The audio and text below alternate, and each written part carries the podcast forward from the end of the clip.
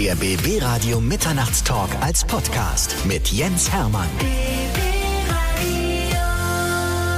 Hoher Besuch heute im Hause von BB Radio. Brandenburgs Ministerpräsident Dietmar Woidke ist bei mir. Ich freue mich sehr, dass Sie da sind. Herzlich willkommen. Ja, einen schönen guten Abend. Sie waren der erste Gast in meiner Sendung 2016, als wir im November damit angefangen haben, zusammen mit Axel Schulz, Alexander Knappe und noch einigen anderen Menschen. Das ist nun schon ein bisschen her und ich dachte mir, jetzt nach sieben Jahren können wir mal eine Neuauflage machen. Ja, ich freue mich drauf. Ich habe mich sehr über die Einladung gefreut und äh, es hat damals wahnsinnig Spaß gemacht und Gehen wir es an. Wir wollen mal so ein bisschen die Geschichte erzählen, privater Werdegang, politischer Werdegang und natürlich auch Dietmar Woidke abseits der Politik. Einverstanden? Na, mal gucken. Bin einverstanden. Geboren am 22. Oktober 1961 in Naundorf. Das war damals noch der Bezirk Cottbus, ne? Ja, es war der Bezirk Cottbus und ich bin geboren äh, nicht direkt in Naundorf, sondern im Krankenhaus Forst. Das ist die Stadt, in der ich bis heute lebe und ja, und das war ein Sonntag und ich bin ein Baby gewesen, das relativ zeitig auf die Welt kam, so 5.45 Uhr, 5.50 Uhr am frühen Morgen sonntags und äh, es war bei uns Kirmessonntag und Kirmes auf dem Dorf hieß immer, es gibt den ersten Gänsebraten und damit war natürlich mit dem Tag meiner Geburt schon klar, welches später mal mindestens um Weihnachten rum mein Lieblingsgericht werden wird. Jetzt wird aber auch einiges klar, warum Sie den großen Erfolg haben, Sonntagskind halt von vornherein. Ja, Sonntagskind, äh, ob das denn geholfen hat, weiß ich nicht, aber auf jeden Fall ähm, Sonntagskind ist Sonntagskind. Absolut. Kann man nichts dran ändern.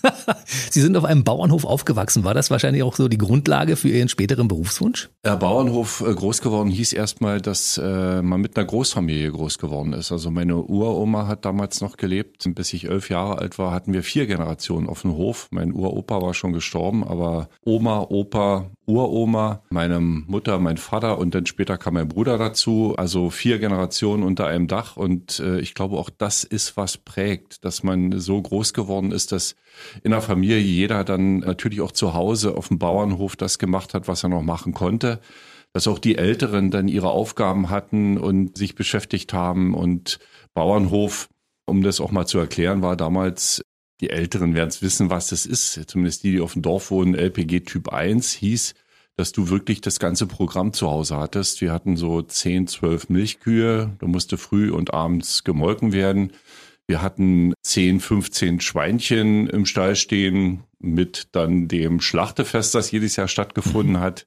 Wir hatten äh, zwei Pferde, Kaltblüter, richtig große, schwere Kaltblüterpferde. Dann kommen noch dazu das ganze Geflügel. Also wir hatten zwischen 50 und 100 Hühner, Gänse, Enten, und äh, ja, da war äh, richtig Leben auf dem Bauernhof, Hunde, äh, ein Hund und Katzen und äh, also alles, was dazugehört. Und es ist eine, eine wunderbare Kindheit gewesen. Und wenn ich sage, denn Dorf, Nauendorf ist ein relativ überschaubar großes Dorf heute noch, Nauendorf bei Forst, das ist mhm. mein Heimatdorf. Da wohnen so um die 100 Menschen. Das ist damals nicht anders gewesen als heute, so 30, 40 äh, Bauernhöfe. Und das heißt, jeder kennt jeden und man wird in einer großen, in einer großen Gemeinschaft groß. Und selbst wenn man, äh, wenn wir als Kinder sechs, sieben, acht Jahre alt mal nicht zu Hause waren, sondern du warst 500 Meter weiter, hat der Nachbar auf dich aufgepasst und jeder wusste, genau. wohin die, wohin die äh, Strategen gehören. Und so äh, war es dann auch so, wenn du irgendwo mal über die Stränge geschlagen hast, hat sich lange gedauert und Mutter wusste Bescheid. Das war, ähm, ja, und meine, meine Mutter, die hatte zu Hause auch die Fäden in der Hand. Das kann man, glaube ich, ohne Übertreibung so sagen, ohne meinem Vater zu nahe treten zu wollen. Sie war ja auch Hauptbuchhalterin in der LPG. Dementsprechend hatte sie auch immer, war die Herrscherin über die Zahlen sozusagen auch, ja, und auch über den Haushaltsetat, vermute ich mal. Ja, es war aber auch ein hartes Leben. Man muss ja sehen. Also, den Bauernhof sozusagen, der lief nebenher und dann, äh, also im Nebenberuf, früh ist sie um, um sieben, so circa um sieben ist sie losgefahren. Als Hauptbuchhalterin dann ihrer Arbeit nachgehen in, ins Büro. LPG äh, Frohe Zukunft war das zuerst in Naundorf, so hieß die. Und dann später war es die LPG Forst. Aber vorher war eben schon die Schicht äh, Kühe melken, Milch, äh, alles äh, versorgen, alles so äh, organisieren, dass das Ganze dann auch vernünftig läuft. Und so war das abends wieder. 17 Uhr kam sie normalerweise nach Hause. Mein Vater war dann auch um die Zeit wieder da und dann ging es wieder los äh, und dann bis abends 19, 20 Uhr. Und im Sommer hat es dann noch länger gedauert. Da musste Heu gemacht werden, da musste dieses gemacht werden. Also ich glaube, wenn man auf so einem Hof groß wird, das prägt schon. Das prägt, was Zusammenhalt betrifft. Das prägt aber auch, um den Wert der Arbeit äh, zu erkennen und um zu sehen, dass viele Menschen für das, was bei uns heute auf dem Tisch steht, sehr, sehr hart arbeiten müssen. Wenn man auf einem Bauernhof aufwächst, dann muss man natürlich auch die ganzen handwerklichen Dinge beherrschen. Unter anderem vielleicht auch Kühe zu melken und vielleicht auch zu reiten. Wie sieht's da bei Ihnen aus? Ja, also ähm, wir haben als Kinder natürlich dann geholfen und äh, später war es dann so, da wolltest du nicht mehr unbedingt freiwillig helfen, sondern da musstest du aber mit 12, 13, 14 Jahren, wenn andere Baden gefahren sind, dann sind wir halt ins Heu gefahren. Dann mussten wir Heu machen. Mhm. Aber das war halt so. Und dann ist man erst, wenn das Heu dann drin war, dann war eben die Zeit, dann auch mal loszufahren, Baden zu fahren oder anderes zu machen. Aber das gehörte dazu und äh, alle haben alle unterstützt und das gilt nicht nur für die Familie, sondern das gilt auch für das ganze Dorf. Das hat da zusammengehalten und das ist bis heute so. Und das ist schon, sind schon Dinge, wenn man sich an die so erinnert, dann würde ich nicht sagen, dass es eine schwierige Kindheit war oder eine Kindheit, wo man nur arbeiten musste, sondern Quatsch, es war eine wunderschöne Kindheit. Und schöner geht's gar nicht, als auf dem Dorf groß zu werden. War es denn klar, dass Sie irgendwas mit Landwirtschaft machen müssen, später beruflich? Ich meine, wenn man auf dem Bauernhof groß wird? Eigentlich ja. Es war, glaube ich, ein bisschen in den Genen angelegt, aber obwohl in der Zeit mit 15, 16, wenn mich da jemand gefragt hätte, hätte ich alles Mögliche gesagt als Berufswunsch. Ich wollte damals am liebsten Antennen bauen, weil wir haben immer für Westfernsehen musste man bei uns schon gute Antennen haben. Das ja. war in der Nähe von Cottbus, war das so. Und äh, ich habe damals Lichtorgeln gebaut. Wir haben ja ein bisschen Disco gemacht und so eine Sachen. Und da wollte ich in diesen Bereich gehen fast, aber dann später wollte ich Tiermedizin studieren, Veterinärmedizin. Und das ging dann nicht, weil ich in der Schule wohl als politisch nicht allzu zuverlässig eingestuft worden bin. Ich hatte da in der 11. Mhm. Klasse, das war das Zeugnis, mit dem man sich bewerben musste, stand so ein schöner Satz drin in der Beurteilung. Dietmar muss seine Einstellung zur Rolle eines sozialistischen Kaders überdenken. Und wenn man das so heute liest, dann denkst du, na ja, das war hier der große Widerstandskämpfer, das war totaler Quatsch. Eigentlich war der Hintergrund der, dass wir damals eine relativ junge Staatsbürgerkundelehrerin hatten und wir wir, sage ich, das waren ja mehrere, versucht haben, mit unserem Halbwissen aus westlichen Massenmedien zu protzen. Mhm. Und das war eine, eine angespannte Zeit damals. Afghanistan, die Russen sind in Afghanistan einmarschiert. Es war die Zeit Wolf Biermann Ausbürgerung. Es war die Zeit Manfred Krug, Übersiedlung in den Westen. Also es war eine Zeit, die international von Spannungen geprägt war und das hat man bis in die Schule gemerkt. Und so hat man dann sicherlich erwartet, dass äh, da bestimmte Dinge eben nicht gesagt werden. Aber ich bin damals äh, mit diesem Zeugnis 11. Klasse, das war für mich eigentlich der Punkt, wo ich gesagt habe, jetzt bist du ein freier Mensch, du wirst in der DDR, selbst wenn ich es gewollt hätte, das wusste ich damals schon, keine Karriere machen können. Und das war genau so, dass äh, die Studienrichtung, die ich gerne machen wollte, das war damals in Veterinärmedizin, also schon als ich 17 war, die war mir verwehrt, weil da hätte ich länger zur Armee gehen gemusst und ich hätte vor allen Dingen politisch korrekt mich verhalten müssen und das äh, war damals in der Art und Weise nicht gegeben. Aber es hat geklappt mit Abitur? Es hat geklappt mit Abitur. Ohne Abitur kann man nicht studieren. Das ist äh, heute in Teilen immer noch so. Aber es hat auch geklappt mit der Armee. Äh, mir wurde gedroht, äh, auch das kennen viele aus der damaligen Zeit, dass man erst mit 25, 26 zur Armee gezogen wird, also einberufen mhm. wird. Und das hätte bedeutet, man kann nicht mehr studieren. Das war so die Drohung. Äh, also wenn du jetzt nicht mindestens drei Jahre zur Armee gehst, dann ziehen wir dich erst mit 25, kannst du dein Studium vergessen. Das waren Aussagen, die wurden mir gegenüber auch direkt getätigt, damals im Wehrkreiskommando. Aber naja, dann kam vielleicht das Sonntagskind, ich weiß es nicht. Jedenfalls haben, äh, damals wurde ich dann doch einberufen. 18 Monate habe ich meinen Grundwehrdienst gemacht. In Cottbus direkt, übrigens interessanterweise da. Wenn ich heute unterwegs bin, freue ich mich immer, wo heute der Lausitz Science Park entsteht, also wo heute Wirtschaft und Wissenschaft miteinander investieren in die Zukunft der gesamten Region und äh, das ist für mich immer noch eine Reise in die Vergangenheit. Und wenn ich da unterwegs bin, denke ich an den Wehrdienst zurück, 1980 bis 82.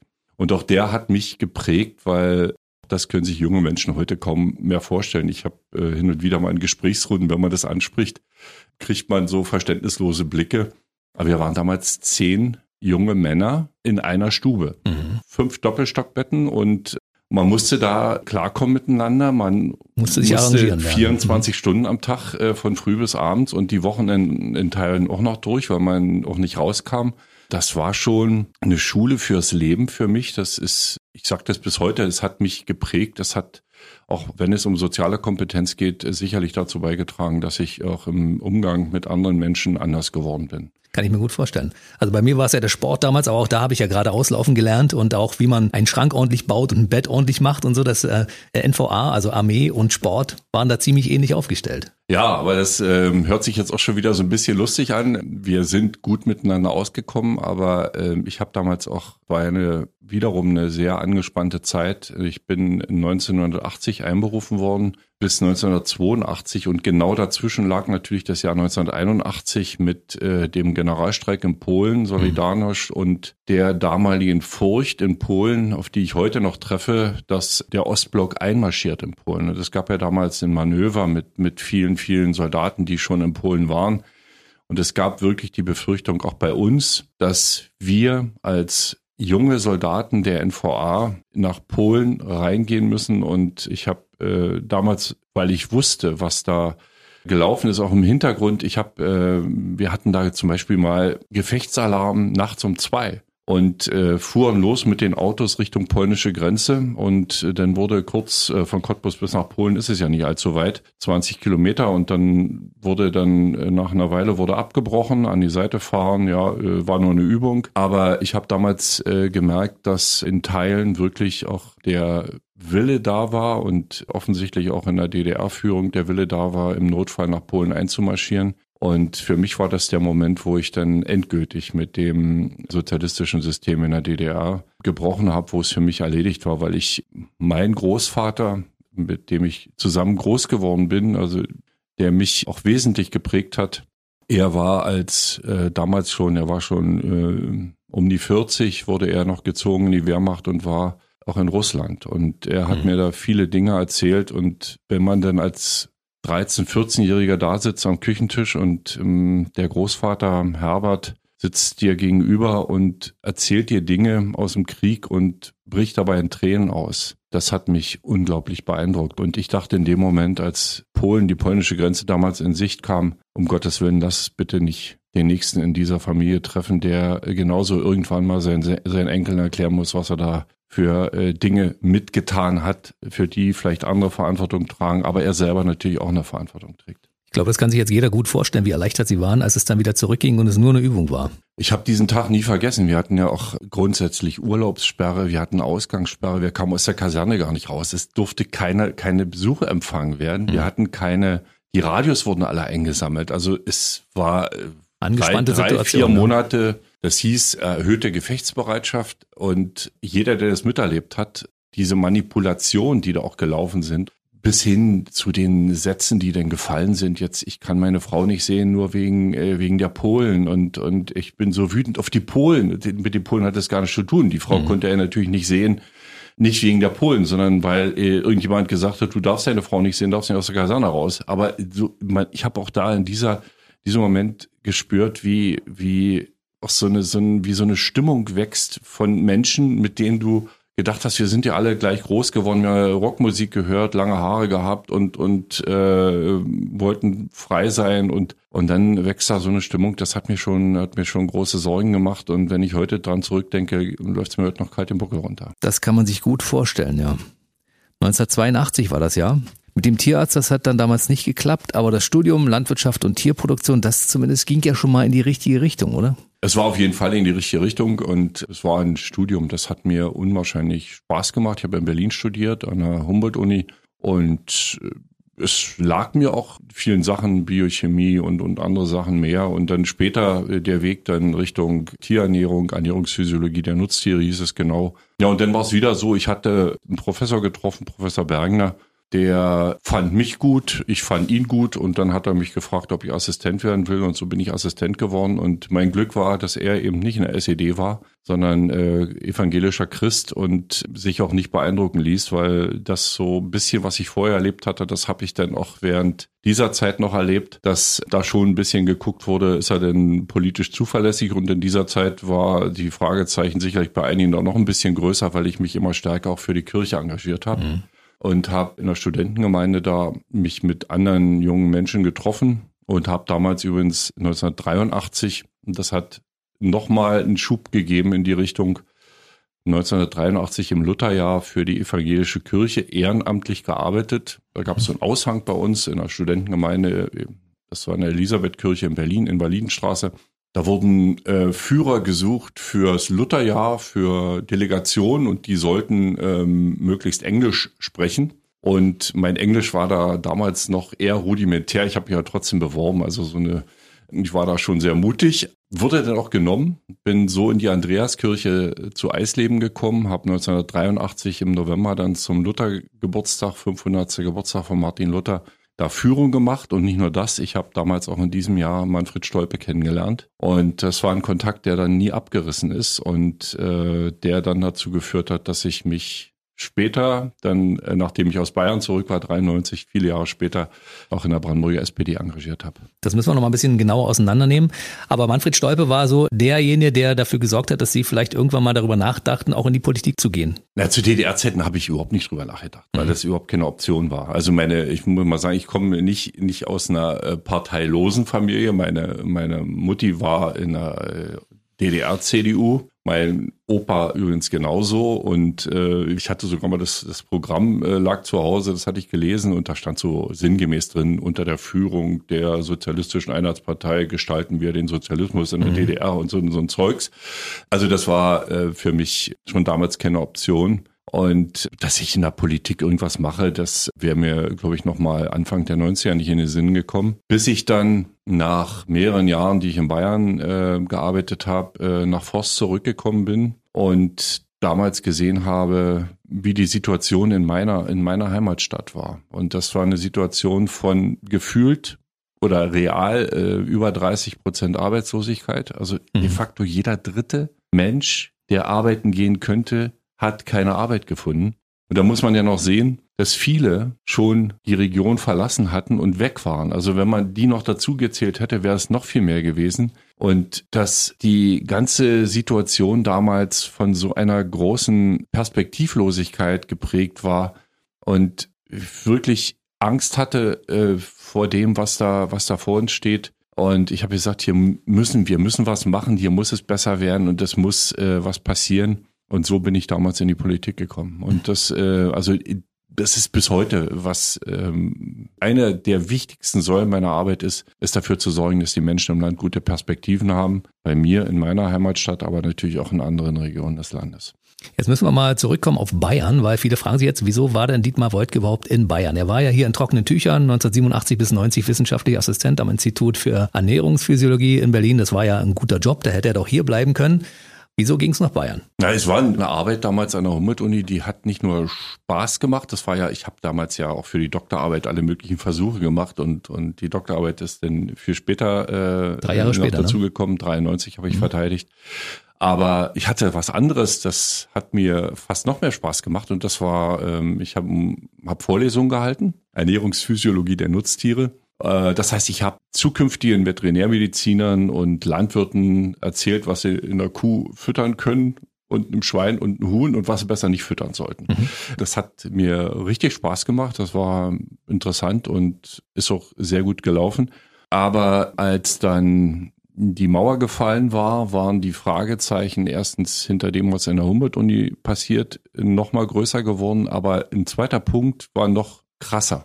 Also viele, die in meiner Situation waren, ich war auch befristet damals, befristete Assistentenstelle, ging es anders. Die haben gedacht, jetzt sind endlich die weg, diese SED-Führung auch in, in der Fakultät und so weiter, das äh, hört jetzt auf und ist vorbei und es können jetzt auch andere Kräfte in der Humboldt-Uni äh, zum Zuge kommen. Und einige können sich vielleicht noch dran erinnern, damals die Diskussion um Heinrich Fink äh, als Präsidenten der Humboldt-Uni und vieles andere mehr. Das war nicht so. Es war erstmal für aus meiner Sicht äh, Stillstand, es war äh, wenig Bewegung, es war wenig, schon gar äh, wenig Veränderung.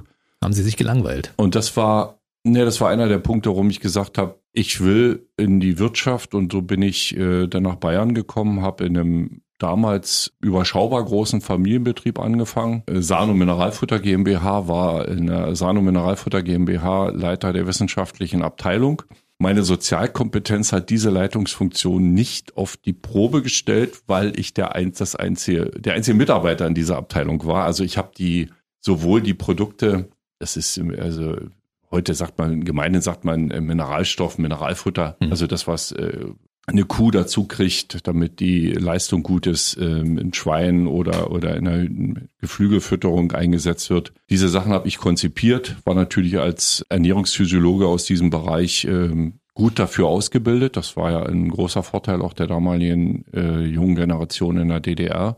Und habe dann schon März, April 1990 in Bayern angefangen und das war für mich eine Zeit, wo ich unglaublich viel gelernt habe. Also Familienbetrieb, man hat zwar seine Funktion, aber jeder macht dann irgendwie alles. Also ich habe die Vertreter betreut, ich bin in halb Europa unterwegs gewesen. Wir haben damals die Vertriebsstrukturen in Polen aufgebaut, die Vertriebsstrukturen aufgebaut in Ungarn, in der Slowakei, in Tschechien. Also mehr Richtung Ostblock, ja? Ja, das war ja alles Neues. Äh, also neben dem, was in der, in der ehemaligen DDR passierte, ähm, war ähm, Osteuropa damals schon einer der großen neuen Märkte und ähm, wir waren nicht immer die Ersten, aber wir waren die Besten. Und äh, das, ja, das äh, hat auch mitgeprägt. Und wenn ich heute, ich habe heute noch auch noch Kontakt zum Unternehmen. Ich war vier Jahre da, fast vier Jahre. Und wenn ich heute auf das Unternehmen auch gucke, dann ist es heute eines der oder vielleicht sogar das größte Mineralfutterunternehmen in ganz Europa. Und ich freue mich, ich bin heute noch stolz. Sie sind Bestandteil ich, dessen. Dass ich so ein bisschen äh, Teil der Erfolgsgeschichte war, äh, aus den Anfängen raus, als es langsam anfing, dann größer zu werden. Und äh, das war eine gute Zeit. Gab es den Stempel als Ossi, als Sie dorthin kamen und sagen, jetzt kommt der aus dem Osten und will uns hier erzählen, wie wir das hier zu tun haben? Ich war in Niederbayern, das muss man erstmal sagen, da muss man sich ein bisschen ich habe ein Weilchen gebraucht, um die bayerische Stammeskunde zu verstehen. Das ist äh, für einen Außenstehenden erst recht für jemand, der aus Ostdeutschland kommt oder aus Brandenburg kommt, nicht ganz einfach. Also die Niederbayern sind ohnehin die mhm. echten Bayern. Das sagen die Niederbayern jedenfalls von sich. Und ähm, die haben ihre eigene Meinung zu den Franken, die ja in einer unmittelbaren Nachbarschaft wohnen. Und sie haben erst recht ihre eigene äh, Meinung zu allen, die nördlich des sogenannten Weißwurst-Äquators unterwegs sind. Das sind alles Saupreisen. Und mhm. äh, wir haben da unglaublich äh, gut zusammengearbeitet. Es hat äh, wahnsinnig viel Spaß gemacht. Aber als ich zum Beispiel gesagt habe, die Lohnsteuerkarte füllt man aus und dann schreibt man da eben rein, wahrheitsgemäß Evangele, EV. Punkt. Mhm. Es gab weniger Evangelien in Dingolfing als es SPD-Mitglieder gab. Und das will in Niederbayern schon was bedeuten. Also ähm, deswegen, denn nächste Geschichte war ähm, heute auch kaum noch vorstellbar. Äh, als ich die Lohnsteuerkarte ausgefüllt habe, geht es ja auch um die Lohnsteuerklasse. Und daran kann man ja sehen, äh, ob der Ehepartner arbeitet oder nicht arbeitet.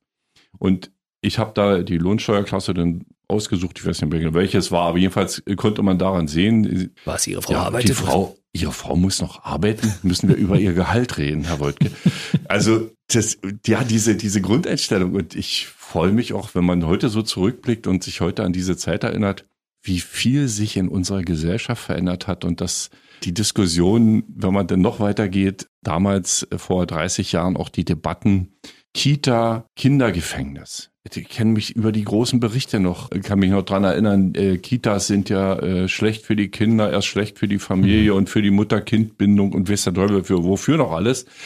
Und heute wetteifert das ganze Land darum, wer hat die besten und die meisten Kita-Plätze, wer hat die beste Betreuung. Ja, also auch passiert. da hat sich in der Gesellschaft viel verändert. Absolut. Es ging dann zurück irgendwann in die Heimat. Zwischendurch gab es den SPD-Eintritt. 1993, glaube ich, war das damals. Ich bin erst in die Heimat zurückgegangen, habe dann promoviert 93 und, ähm, und dann SPD-Eintritt. Am 11. Juni habe ich promoviert in Berlin an der Humboldt-Uni. Übrigens nochmal zur Promotion. Die Doktorarbeit hatte ich denn geschrieben? Das war so ein schönes Dank. Thema, ne? Ja, ich kann das Thema, ich, ich kann, also das Thema, äh, es war ein Thema, das, äh, ja, ja, nach, äh, ich, ich will es gar nicht erst versuchen, das ist wahnsinnig kompliziert. Ja, die Überschrift ist schon sehr lang. Aber es war ein typisches DDR-Thema, war auch gleichzeitig ein Thema von Entwicklungsländern.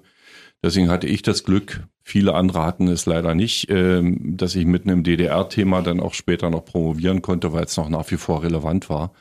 Und mein Glück war auch, dass mein Institut, äh, mein Professor zu mir gehalten haben, die ganze Zeit gesagt haben, wir machen das weiter, auch wenn du jetzt in Bayern da unterwegs bist. Und dann habe ich ähm, promoviert und ich habe mich dann später auch gewundert, weil ich habe ja noch nach DDR-Recht promoviert. Also die 93 noch Promotionsverfahren mhm. wurden noch äh, auch äh, nach Einheitsvertrag fortgeführt und wurden mit zu DDR-Recht beendet. Was hieß DDR-Recht in der Promotion? Das hieß, simpel gesagt, es musste fünf oder sechs Gutachter geben aus anderen Hochschulen, was eigentlich ganz normal ist, Hochschulen, Universitäten. Und was noch relevanter war, ist, es musste grundsätzlich öffentlich verteidigt werden. Das heißt, auch bei mir war es so, hm. in Berlin, in der Invalidenstraße, in Hörsaal und dann stand draußen dran, heute verteidigt äh, Dietmar Woidke zum Thema kompliziert, Stroh, Verdaulichkeit und es konnte kommen, wer wollte und jeder konnte Fragen stellen. Also ist so wie Bürgerdialog. Absolut, ist, ne? ja. Jeder mhm. kann da kommen, der sich für das Thema interessiert und kann reingehen.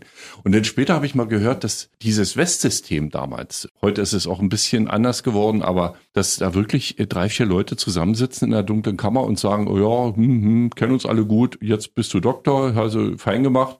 Also das DDR-System war da wirklich viel transparenter, offener und aber auch ein ähm, bisschen härter, ne? Falls jemand eine Frage gestellt hätte, die man nicht beantworten hätte können, wäre es schwieriger. Aber das geworden. war härter. Ich hatte, ja. ich habe das auch ähm, in der in der Verteidigung, ähm, aber was man nicht macht. Ne?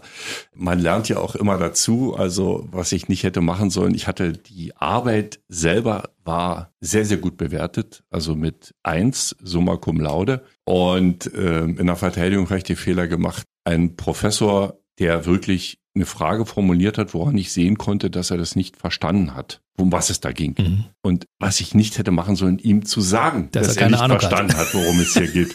Und äh, ja, aber man lernt immer dazu. Deswegen habe ich dann äh, am Ende mit zwei promoviert. Aber es hat mich noch nie jemand gefragt, mit welcher Note ich promoviert habe. Das muss ich auch sagen. Und heute haben Sie es erzählt bei uns, das ist ja auch schön. Ne?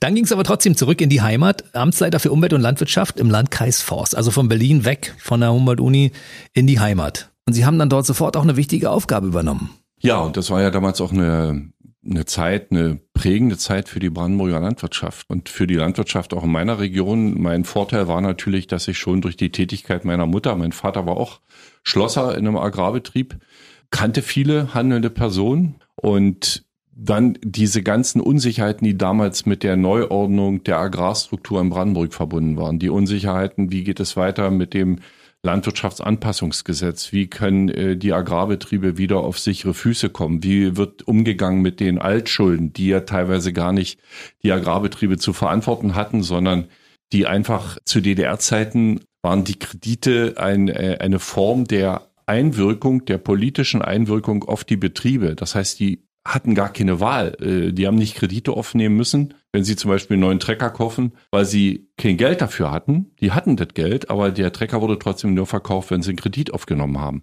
Und das fiel ihnen alles in den Anfang 90er Jahre auf die Füße. Viele, viele andere Fragen kamen noch dazu, die Bodenfragen, Bodenreform und so weiter. Und das war ein Bereich, der mich schon damals auch sehr gefordert hat. Das war eine interessante Zeit und der mich auch geprägt hat. Hm, kann mir vorstellen. Und dazu kam noch dann die ganzen Fragen, was passiert mit unseren ehemaligen volkseigenen Gütern? Die waren unter Treuhandverwaltung. Werden sie verkauft? An wen werden sie verkauft? Was passiert damit? Und damals die Diskussion, die ich damals auch mit der Treuhand hatte, in dem Falle der damals kleine, niedliche Landkreis Forst Döbern war das ja, ist uns das gelungen, aber es ist uns leider auch nicht überall gelungen. Nun waren Sie damals 33 Jahre jung und dann haben Sie irgendwann realisiert, oh, jetzt bin ich doch Politiker geworden. Ich hatte eigentlich was ganz anderes vor und jetzt äh, kämpfe ich hier für Dinge, die in unserer Region wichtig sind und setze sie auch durch. Vielleicht geht ja meine Karriere irgendwann in diese Richtung. Haben Sie darüber schon nachgedacht zu der Zeit? Nee, ich bin ähm, 94, habe ich dann, weil man mich auch gefragt hat und gebeten hat, du könntest das machen und du wärst ein guter Vertreter hier für unseren Wahlkreis, habe ich äh, 94 kandidiert und äh, wie gesagt, die Gründe waren vor allen Dingen wirtschaftliche Entwicklung, landwirtschaftliche Entwicklung. Das war meine, meine Hauptschwerpunkte in diesen Jahren. Und dann ähm, habe ich damals ja auch Regine Hildebrand kennengelernt. Ich kann mich heute noch dran erinnern, mhm. das war ein Forst im Bürgerzentrum. In Forst heißt das Bürgerzentrum Kreml bis heute. Haus der deutsch-sowjetischen Freundschaft war das früher mhm. mal und deswegen hieß es, hat es den Spitznamen Kreml. Und da saßen wir mit damals so 200, 250 Menschen in der Wahlveranstaltung und Regine Hildebrand kam. Und ähm, ich habe dann so berichtet, was ich alles schon so gemacht habe und, und sagte dann, auch Wirtschaft habe ich schon gemacht und Verwaltung habe ich gemacht und stimmt doch alles. Und hm. mhm. nur eines von einem habe ich gar keine Ahnung. Das ist im Sozialbereich habe ich noch nichts gemacht, da habe ich keine Ahnung. Da stand Redine Hilbrandorf und guckte so von unten, ich bin etwas über 1,90 und sie guckte mit ihren reichlich 1,60 zu mir hoch und sagte, ach, lass mal, Kleiner, dit bringe ich dir schon noch bei.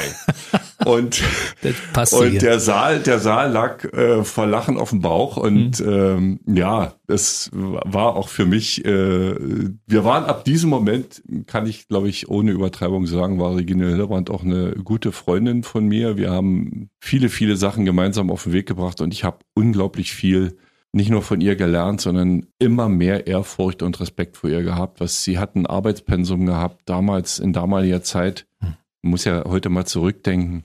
Heute diskutieren wir über Wirtschaftsansiedlungen völlig anders, aber damals wurde fast jede Woche im Betrieb platt gemacht der schließen musste. Manchmal waren es 100 Arbeitsplätze, die weg waren, manchmal waren es 500, manchmal waren es auch 1000 Arbeitsplätze. Damals wurde gekämpft um die industriellen Kerne hier im Land. Wenn ich an äh, Eisenhüttenstadt denke, damals die, die Zeit ähm, kauft Krupp, Krupp kauft nur, um eventuell dann stillzulegen, damit der Markt ja, ja. bereinigt wird. Also das waren alles so Debatten, die geführt worden sind in einer unglaublich angespannten und schwierigen Atmosphäre. Und ich glaube, Regine Hildebrand und Manfred Stolpe, die zwei, die im Wesentlichen dazu beigetragen haben, dass auch dieses neu gegründete Brandenburg, wer wusste denn 89, was Brandenburg ist? Also ich jedenfalls nicht, haben den Menschen nicht nur gezeigt, dass Demokratie funktioniert, sondern sie haben ihnen auch gezeigt, dass dieser Zusammenhalt, dieses Einstehen und diese Marke Brandenburg ganz wichtig ist. Und ohne diese zwei riesengroßen Persönlichkeiten, die mich auch wahnsinnig geprägt haben, wäre Brandenburg heute ein ganz anderes Land. Das äh, kann gut sein. Die zehn Jahre, die Sie gebraucht haben vom Amtsleiter 1994 bis 2004 zum Landwirtschaftsminister, waren dann sozusagen auch eine gute Lehrzeit, das Land zu lernen und mit all seinen Facetten und äh, auf den richtigen Weg zu bringen. Ja, das ist ähm, das Land zu kennen, die Menschen zu kennen und äh, vor allen Dingen auch den Menschen zuzuhören. Das ist, glaube ich, äh, immens wichtig, auch gerade in heutiger Zeit. Und das ist ein Weg, den man geht. Und was danach kam, dann später, dass man, dass ich Landwirtschaftsminister geworden bin, äh, Landwirtschaftsumweltminister, dass ich dann später Innenminister geworden bin, aber es war nie so und ich glaube, alle Beteiligten werden das auch bestätigen, dass ich nun irgendwo am Zaun gestanden hätte und gesagt, ich will hier unbedingt rein, ich will das mhm. unbedingt machen. Es war so, ich habe mich, ich habe mich in die Pflicht nehmen lassen und ich glaube auch das ist so ein bisschen so ein Punkt, der heute eine große Rolle spielen muss, dass wir alle eine riesengroße Verpflichtung haben gegenüber den Menschen im Land, dass jeder, der so wie ich das Glück hat, einen Beruf äh, zu haben, wo er Dinge beeinflussen kann, wo er mit vielen Menschen zusammenkommt, dass es aber auch eine ganz besondere Verpflichtung daraus erwächst, nämlich die Verpflichtung, wirklich jeden einzelnen Tag, jede einzelne Stunde, jede einzelne Minute dafür zu arbeiten, dass es im Land besser vorangeht. Und das hat ja auch gut funktioniert. 2013 wurden Sie Nachfolger von Matthias Platzig als Vorsitzender des SPD-Landesverbandes Brandenburg. 2023 ja wiedergewählt mit einer sehr hohen Quote. Zwischendurch gab es das Verdienstkreuz des Landes Brandenburg und das Bundesverdienstkreuz. Brandenburg ist mittlerweile das Bundesland mit dem größten Wirtschaftswachstum in Deutschland, in ganz Deutschland und zwar mit großem Abstand. Das spricht, glaube ich, für eine gute Arbeit in den letzten Jahren.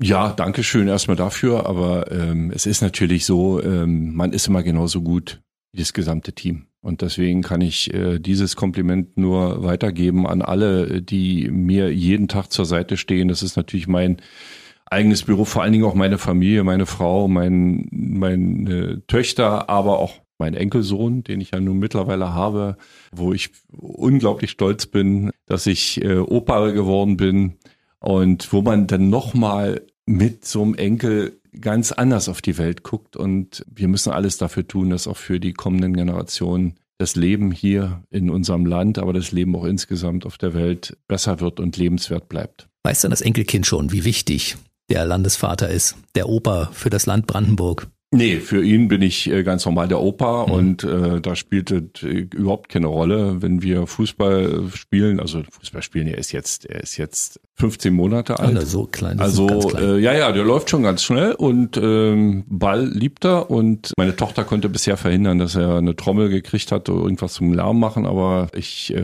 denke schon, da werden wir so langsam, werden wir da ein bisschen dafür sorgen, dass, dass äh, er seine musikalischen Vorlieben erstmal ausleben kann. Musikalische Vorlieben, darüber reden wir gleich. Vorher noch mal ganz kurz zurück zum Fußball. Sie sind ja selbst großer Fußballfan, besonders von einem Verein aus Ihrer Heimat, Energie Cottbus. An dem hängt Ihr Herz ganz besonders, ne?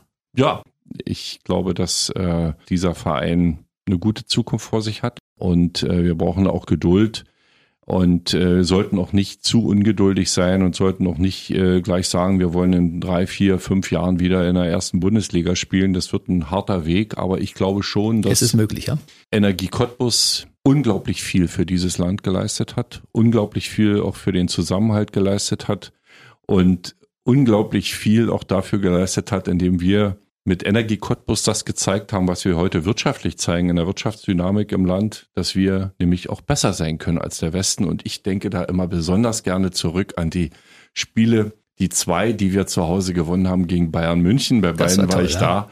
Das waren immer Feiertage und die äh, werden auch als Feiertage im Gedächtnis bleiben. Und wenn wir zusammenhalten, wenn wir unsere Stärken ausspielen, wenn wir konzentriert weiterarbeiten, werden wir besser sein als der Westen. Wer weiß, was da noch kommt. Ne? Alexander Knappe singt ja auch Liebe kennt keinen Liga und das trifft auf Energie Cottbus zu, wie auf keinen anderen Verein. Also egal ob oben oder unten, also die Fans sind eine Macht ne? und die ja, bleiben, ich, die halten immer zum Verein. Ich bin ja Mitglied geworden, als sie von der zweiten in die dritte Liga abgestiegen sind, weil ich dachte, jetzt musste ihr ein Zeichen setzen, damit es mhm. möglichst bald wieder hoch in die zweite Liga geht. Jetzt sind wir äh, leider in der Regionalliga, aber ich glaube, das wird ein vorübergehender Zustand sein. Pele Wollitz und seine Mann sind ein gutes Team und äh, manchmal brauchen wir auch ein bisschen Glück. Das weiß auch jeder, der, ich habe selber früher auch mal Fußball gespielt. Ein bisschen Glück gehört immer dazu. Und wenn wir das bisschen Glück noch haben, dann kommen wir auch wieder nach oben. Das heißt, wir sehen Energie Cottbus irgendwann nochmal in der ersten Liga. Ob es die erste für die erste reicht, äh, mir wäre aber schon, ich denke, zweite Liga ist durchaus realistisch. Sportlich haben Sie gesagt, Sie waren früher Fußballer, selbst aktiv und sind auch viel Rad gefahren. Sie waren auch mal Präsident des Radsportverbandes. Was machen Sie ansonsten für einen Sport, um sich fit zu halten? Weil Sie, Sie sind, wenn man sich also umschaut, einer der fittesten Ministerpräsidenten, die es in Deutschland gibt. Oh, das weiß ich nicht, aber ähm, optisch. Ja, danke. Also ich habe, ich mache mehr Sport als noch vor 10 oder 15 Jahren. Ich mache zwei, dreimal die Woche. Ich habe so ein, so ein Rudergerät zu Hause stehen, da sitze ich manchmal drauf und versuche einmal, zweimal in der Woche äh, zu laufen und dann immer so fünf bis zehn Kilometer. Also nicht übertrieben, aber man merkt das auch, dass wenn man älter wird, über 60 und so weiter, man wird dann nicht mehr besser. Aber das Training ist wichtig, um den Status zu halten, den man hat. Und ich fühle mich einfach wohl damit und äh, Sport gehört einfach dazu und ist für mich auch ein Punkt, wo ich Stress abbauen kann, wo ich gute Laune tanke und wo ich einfach mich wohlfühle. Eine Runde durch den Wald. Ja, und ist auch zu jeder Jahreszeit schön und äh, meine Region, äh, wenn ich da unten, ich, meine Lieblingsstrecken sind ja da die ist das Teichgebiet westlich von Forst, Eulor, Mulgnitzer, Jamnoer Teiche. Da gibt es ohne Ende Kilometer, die man da machen kann. Immer sieht's anders aus. Man sieht ohne Ende Tiere, manchmal sogar den Wolf, der da irgendwo in der Ferne denn am Schiffgürtel langläuft. Und äh, das ist schon wunderschön und zu jeder Jahreszeit schön. Sie haben ja gerade gesagt, die musikalischen Vorlieben des Enkelkindes werden jetzt gerade so ein bisschen freigelassen. Das heißt, er darf sie erstmal ausprobieren auf der Trommel, die er vielleicht demnächst geschenkt bekommt und mal gucken, ob er vielleicht äh, auch den einen oder anderen Hardrock-Beat mag, wie, wie sein Opa. Also bei Ihnen wissen wir ganz genau, wir haben ja schon in einigen Sendungen mal gesprochen, dass Sie so ein bisschen Rockfan sind, ne? Ja, das ähm, schon, schon sehr, sehr lange. Also ich habe mit 13, 14 Jahren ging es los. Eigentlich ging es noch früher los. Ich hatte mit zwölf Jahren einen Verkehrsunfall und lag dann mit einem Streckverband zu Hause auf der Couch. Und mein Vater, der hatte ein Tonbandgerät, damals noch so ein Spulentonbandgerät. Tesla? Ähm, nee, kein Tesla, sondern ein, äh, ein aus DDR-Produktion KB irgendwas mit so einer Klappe oben drauf. Den Typ weiß ich ja nicht mehr. Jedenfalls habe ich damals mit zwölf Jahren dieses Tonbandgerät in die Finger gekriegt, hatte Langeweile, lag zu Hause nach einem Verkehrsunfall mit einem äh, gebrochenen Schienenbein, konnte nicht Fußball spielen und habe dann angefangen, so bei damals Radio Luxemburg, mhm. Rias 2 und so eine Sachen, Rias Treffpunkt, Musik aufzunehmen, die mir gefallen hat. Musik habe ich schon immer gerne gehört. Damals war es auch ah, Gary Glitter, Sweet, Slate, ähm, Stones. Matt, Stones, ja. Und dann später Stones und, und Zeppelin und sowas, das kam dann, das kam dann noch ein paar Jahre später, zwei, drei Jahre später. Und das war so, was meinen Musikgeschmack geholfen hat, Musikgeschmack zu bilden. Ich habe für Blues gehört, Hansi Bibel ähm, mhm. damals zum Beispiel. Ich habe Jürgen Kehrt war damals äh, auch ein guter Bluesmusiker aus der DDR. Renft war damals ähm, sehr angesagt ähm, und auch eine richtig geile Musik. Damals, bevor sie verboten wurden, in Forst übrigens das war auch so interessant. Forst ist so weit weg von, von Berlin gewesen, dass Renf zwar schon verboten war. Im Forsterplattenladen gab es die Renfplatten aber immer noch, ähm, weil die das irgendwie nicht mitgekriegt hatten. Keine Ahnung. Jedenfalls könnte es, habe ich mir dann auch nach dem Verbot noch Renfplatten gekauft. Aber es war schon eine Zeit, da bin ich bis heute unterwegs. Ich höre ich hör sehr, sehr viel Musik, aber eher die härteren Varianten. Stones haben sie komplett, glaube ich, ne? Ich hatte damals ähm, doch durch viele, sehr viel Eifer fast eine komplette Sammlung aller Stone-Songs, wobei man wissen muss, wie viel Zeit man da brauchte, war ja einfach der Punkt, dass du musstest ja nachts sitzen. Gab so Sendungen von Barry Graves, zum Beispiel Graves bei Nacht, dann kam da eine, eine halbe Nacht lang da nur Rolling Stones Songs. Und und dann hast du da gesessen und hattest denn, ich hatte glaube ich über 300 Stones Songs, viel viel mehr gibt's gar nicht, aber der gab es damals nicht. Damals kamen ja immer wieder welche dazu. Hm. Aber das, äh, ja, Rolling Stones haben mich schon wahnsinnig geprägt. Wie machen Sie das heutzutage, wenn es irgendwelche Konzerte gibt, wo Sie gerne hingehen wollen würden und man als Ministerpräsident nicht einfach sich zwischen die Leute mischen kann, um sich da irgendein Konzert anzuhören? Ach Gibt's doch. da möglich, geht das einfach so, ja? Wäre es also theoretisch denkbar, dass Sie im Olympiastadion auf einmal neben jemanden sitzen, der sagt, neben mir saß beim Stones-Konzert der Ministerpräsident aus Brandenburg? Ja, letztes Mal im Olympiastadion war ich bei Bruce Springsteen und äh, das war ein richtig, richtig gutes Konzert. Das ist allerdings auch schon drei, vier Jahre her. Hm. Sie haben am Anfang gesagt, Sie hätten früher gern Antennen gebaut und waren mehr so als Disc-Jockey unterwegs. Das heißt, wir wären unter Umständen mal Kollegen geworden. Ich als staatlich geprüfter Schallplattenunterhalter und Unterhaltungskünstler der DDR hätten wir durchaus eine, eine, eine ähnliche Karriere starten können damals. Ja, das mit dem mit dem äh, Lichtorgeln basteln und sowas. Äh, und Disco das, machen? Das war schon, ja, ja, ein bisschen äh, Disco machen. Das ist ja, wenn man Musik äh, hat, dann kann man es auch anderen vorspielen. Das ist ja nicht äh, der, der, der größte, das größte Hindernis, aber zum staatlich geprüften Schallplattenunterhalter hätte ich es, glaube ich, nicht gebracht. das äh, war schon eine interessante Zeit, ja. Herr Wojtke, wenn wir jetzt mal zurückgucken auf die letzten Jahre, es ist ja wirklich in Brandenburg eine Menge passiert in der Zeit. Wie stolz sind Sie denn eigentlich auf den Fakt, dass Sie es permanent schaffen, immer relativ viele Bälle in der Luft zu halten und ganz wenige oder gar keinen fallen zu lassen? Na, erstmal gehört für einen Brandenburger das allererste gehört dazu eine Portion Demut. Also, dass ich das machen darf, ist eine große Ehre für mich. Es ist äh, eine riesengroße Verpflichtung. Es ist auch kein Selbstläufer, es ist auch keine Geschichte, wo man sich jetzt auf die Brust klopft. Ähm, da sind wir hier, wir Brandenburger sicherlich ein bisschen anders gestrickt als Menschen in anderen Regionen. Aber insgesamt ist natürlich der Maßstab nicht der, was ich erreicht habe, sondern was wir für dieses Land erreichen können. Und das ist dann immer die Teamarbeit, die da zählt. Es ist die Teamarbeit bei uns im Kabinett, die Ministerinnen und Minister, die da mit eine Rolle spielen, die äh, natürlich in ihren einzelnen Bereichen da äh, gute Arbeit leisten müssen. Dann kommt die gesamte Landesverwaltung dazu, dann kommt die äh, Brandenburger Polizei dazu, dann kommen die Kreisverwaltung, Stadtverwaltung, aber natürlich auch die vielen Unternehmen. Und dazu kommt noch das, äh, was wir niemals geringschätzen dürfen, der riesengroße Bereich Ehrenamt. Dieses Land äh, wäre ein völlig anderes, wenn wir das Ehrenamt nicht hätten. 800.000 Menschen am Land engagieren sich ehrenamtlich und wir nehmen vieles davon viel zu selbstverständlich. Und ich glaube, gerade in der heutigen Zeit ist es immer wieder wichtig zu sagen, Mensch, geht hin und sagt Danke. Ich sage besonders, wenn ihr jemand seht, der in einer Feuerwehruniform unterwegs ist, in einer Bundeswehruniform, in einer Polizeiuniform, geht einfach hin und sagt Dankeschön. Dankeschön für das, was diese Menschen jeden einzelnen Tag für uns leisten. Gerade auch die, die bereit sind, an Stellen zu gehen, wo es für uns gefährlich ist, um uns zu helfen, wo es für sie gefährlich ist, wo wir gerettet werden müssen und Menschen, auf die wir uns rund um die Uhr 365 Tage im Jahr verlassen können. Und deswegen hingehen, Danke sagen und wenn die Frage kommt, warum denn, einfach sagen, weil ihr da seid. Dankeschön. Nun haben Sie als Ministerpräsident ja auch einen ziemlich langen Tag oder eine ziemlich lange Woche, oftmals sieben Tage, so zwölf Stunden. Und wenn man dann nach, weiß ich nicht, 80, 90 Stunden in der Woche Arbeit mitunter auch sehr unpopuläre Entscheidungen fällen muss, aus Sicht anderer Menschen, die dann anschließend sagen, ich hätte da aber anders entschieden, Sie aber für die große Mehrheit des Landes entschieden haben und wissen, dass es anschließend, egal welche Entscheidung Sie fällen, immer kritische Worte geben wird von einem Teil der Menschen, die sagen, nee, ich hätte, sehe das aber komplett anders. Wie gehen Sie damit um? Das muss ja normal sein. Dass äh, wir nicht alle dasselbe denken, dasselbe fühlen oder die gleichen Ziele haben oder auch Dinge unterschiedlich einschätzen. Das ist ja was ganz Normales.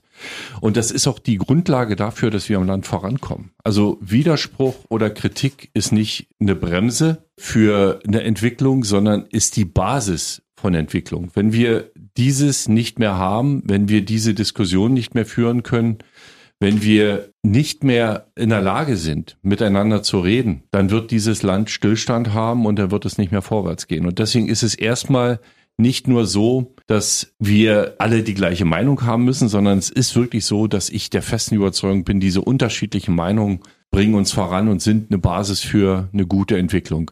Und wenn ich zurückdenke, gestern Abend war ich in einem Bürgerdialog und habe mit, ich glaube, fast 200 Menschen haben da gesessen. Viele Fragen wurden gestellt zu allen möglichen Geschichten, von der Energieversorgung bis hin zur äh, Gesundheit und so weiter und so fort. Und natürlich ist es da auch so, dass wir haben bestimmte Entwicklungslinien im Land und es finden nicht alle es immer gut, was da passiert, manchmal vor Ort, manchmal auch an anderer Stelle. Es ist aber trotzdem wichtig, sich auszutauschen. Es ist wichtig, die Dinge mitzunehmen. Es ist wichtig, über die Dinge nachzudenken. Und wichtig ist aber noch was, dass diese Diskussion nicht herabwürdigend läuft, dass man nicht den anderen unterstellt, du willst was Schlechtes, ich will was Gutes, sondern dass es in einem Klima der Wertschätzung und des Respekts passiert, dass man die Argumente austauscht und dass man natürlich auch ganz von selbst erwarten kann und erwarten muss, dass der andere die eigenen Argumente auch anerkennt und keiner sich gegenüber dem anderen aufspielt. Egal, ob da jemand als Ministerpräsident steht oder als Geschäftsführer eines äh, großen oder kleineren Unternehmens oder aber als jemand, der sich als Bürger einfach für Dinge interessiert, sich Dinge überlegt und auch äh, Fragen stellt. Wir müssen alle ernst nehmen und wir müssen gerade auch in der heutigen Zeit dürfen wir nicht in die Versuch der Versuchung erliegen, äh, alles besser wissen zu wollen und jeder, der nicht unserer Meinung ist, der muss ausgegrenzt werden. Ich glaube, das ist momentan einer der wichtigsten Punkte. Und deswegen bin ich auch froh, wir haben die Bürgerdialoge. Es gibt ja viele, viele andere Punkte, die da eine, mit einer Rolle spielen, wo ich mit Menschen zusammentreffe. Ich glaube auch, dass die Corona-Zeit im Wesentlichen ein bisschen schuld dran ist, was wir heute an Stimmung im Land haben, weil dieser Austausch nicht stattfinden konnte, weil äh, die bestimmte Formate gar nicht möglich waren. Ich habe auch bei mir persönlich gemerkt, wie schwer mir das gefallen ist, die Arbeit als Ministerpräsident zu machen, wenn man nicht mit Menschen zu tun haben kann. Über Monate und dann fast äh, gefühlt über Jahre. Das ist also für mich ein ganz, ganz wesentlicher Punkt, auf Menschen zuzugehen, Menschen zuzuhören, die Dinge ernst zu nehmen und dann möglichst auch in die politische Arbeit einfließen zu lassen. Aber ärgern Sie sich denn gar nicht über Leute, die grundsätzlich gegen alles sind? Ich ärgere mich äh, vor allen Dingen über Menschen, die andere Menschen beleidigen, die gegen andere Menschen hetzen und die auch teilweise, und das erleben wir bis runter in die kommunale Ebene, zu körperlicher Gewalt gegen Menschen aufrufen. Das ist ein Niveau, das kannten wir vorher in diesem Land nicht und äh, das muss auch wieder verschwinden, weil wir brauchen diesen, diesen guten Umgang miteinander, wir brauchen einen respektablen Umgang miteinander. Das ist die Basis dafür, dass das Land weiter vorankommt und wir dürfen eines nicht verlieren und das ist unser Zusammenhalt, denn äh, dieser sprichwörtliche Brandenburger Zusammenhalt ist eigentlich die Stärke unseres Erfolges und äh, die, die Basis unseres Erfolges und den müssen wir auch für die Zukunft bewahren. Aber haben Sie denn gar nicht solche Tage wie die meisten von uns, wo wir sagen, oh, same shit, different day, schon wieder Kampf gegen Windmühlen, eigentlich habe ich überhaupt gar keinen Bock mehr. Haben Sie sowas nicht? Also es gibt Tage, da würde man am frühen Morgen weiter schlafen, wenn der Wecker um sechs klingelt. Das äh, gibt es, aber ich habe dann immer die erste Herausforderung äh, ist dann immer die kalte Dusche am Morgen. Die mache ich äh, regelmäßig und wenn die überstanden ist, kann eigentlich am Tag nichts Schlimmes mehr passieren. Das ist auch so eine Art, ähm, ja, vielleicht ist es ein kleiner Ritual, psychologischer ja. Äh, Trick, äh, den ich da anwende, aber es äh, funktioniert ganz gut. Tja, dann kann man sich wirklich nur ein Beispiel daran nehmen. Sie sind ein durchaus positiver Mensch und ich bin relativ sicher, dann haben Sie wahrscheinlich in Ihrer Amtszeit auch so das eine oder andere lustige Erlebnis gehabt, oder? Es gibt äh, eine ganze Reihe von, von lustigen Momenten und äh, das sind äh, so Sachen, wenn du zum Beispiel irgendwo unterwegs bist und dann kommt jemand auf dich zu und sagt, sag, sag mal, Sie sehen ja aus wie unser Ministerpräsident. Man kannst du sagen, ja, das sagt man mir öfter. und ja, also es gibt schon, schon lustige Sachen, die man erlebt. Schon toll, hier im Land Brandenburg unterwegs zu sein und ich äh, fühle mich wohl bei den Menschen. Was werden Sie mir erzählen, wenn wir uns in einem Jahr wiedersehen? Dann ist mein Enkel noch ein Jahr älter geworden, dann werde ich mit dem Enkel schon die ersten Runden Fußball gespielt haben. Aha. Dann ähm, hat er hoffentlich ein kleines Schlagzeug zu Hause stehen, damit er fleißig Schlagzeug üben kann.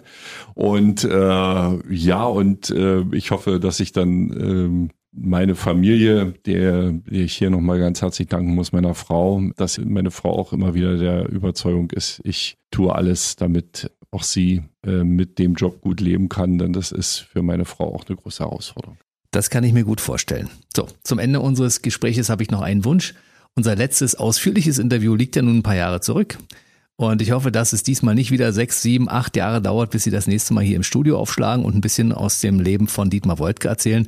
Es wird ja wahrscheinlich in Ihrem Leben eine ganze Menge passieren und ich würde mich freuen, wenn wir uns dann wieder hier in diesem Studio treffen und Teil zwei und Teil drei besprechen. Das können wir gerne machen. Ja? Ich freue mich drauf. Dann bis zum nächsten Mal. Bleiben Sie schön gesund und herzlichen Dank. Ich danke. Alles Gute. Tschüss. Der BB Radio Mitternachtstalk. Jede Nacht ab 0 Uhr. Und jeden Freitag der neueste Podcast.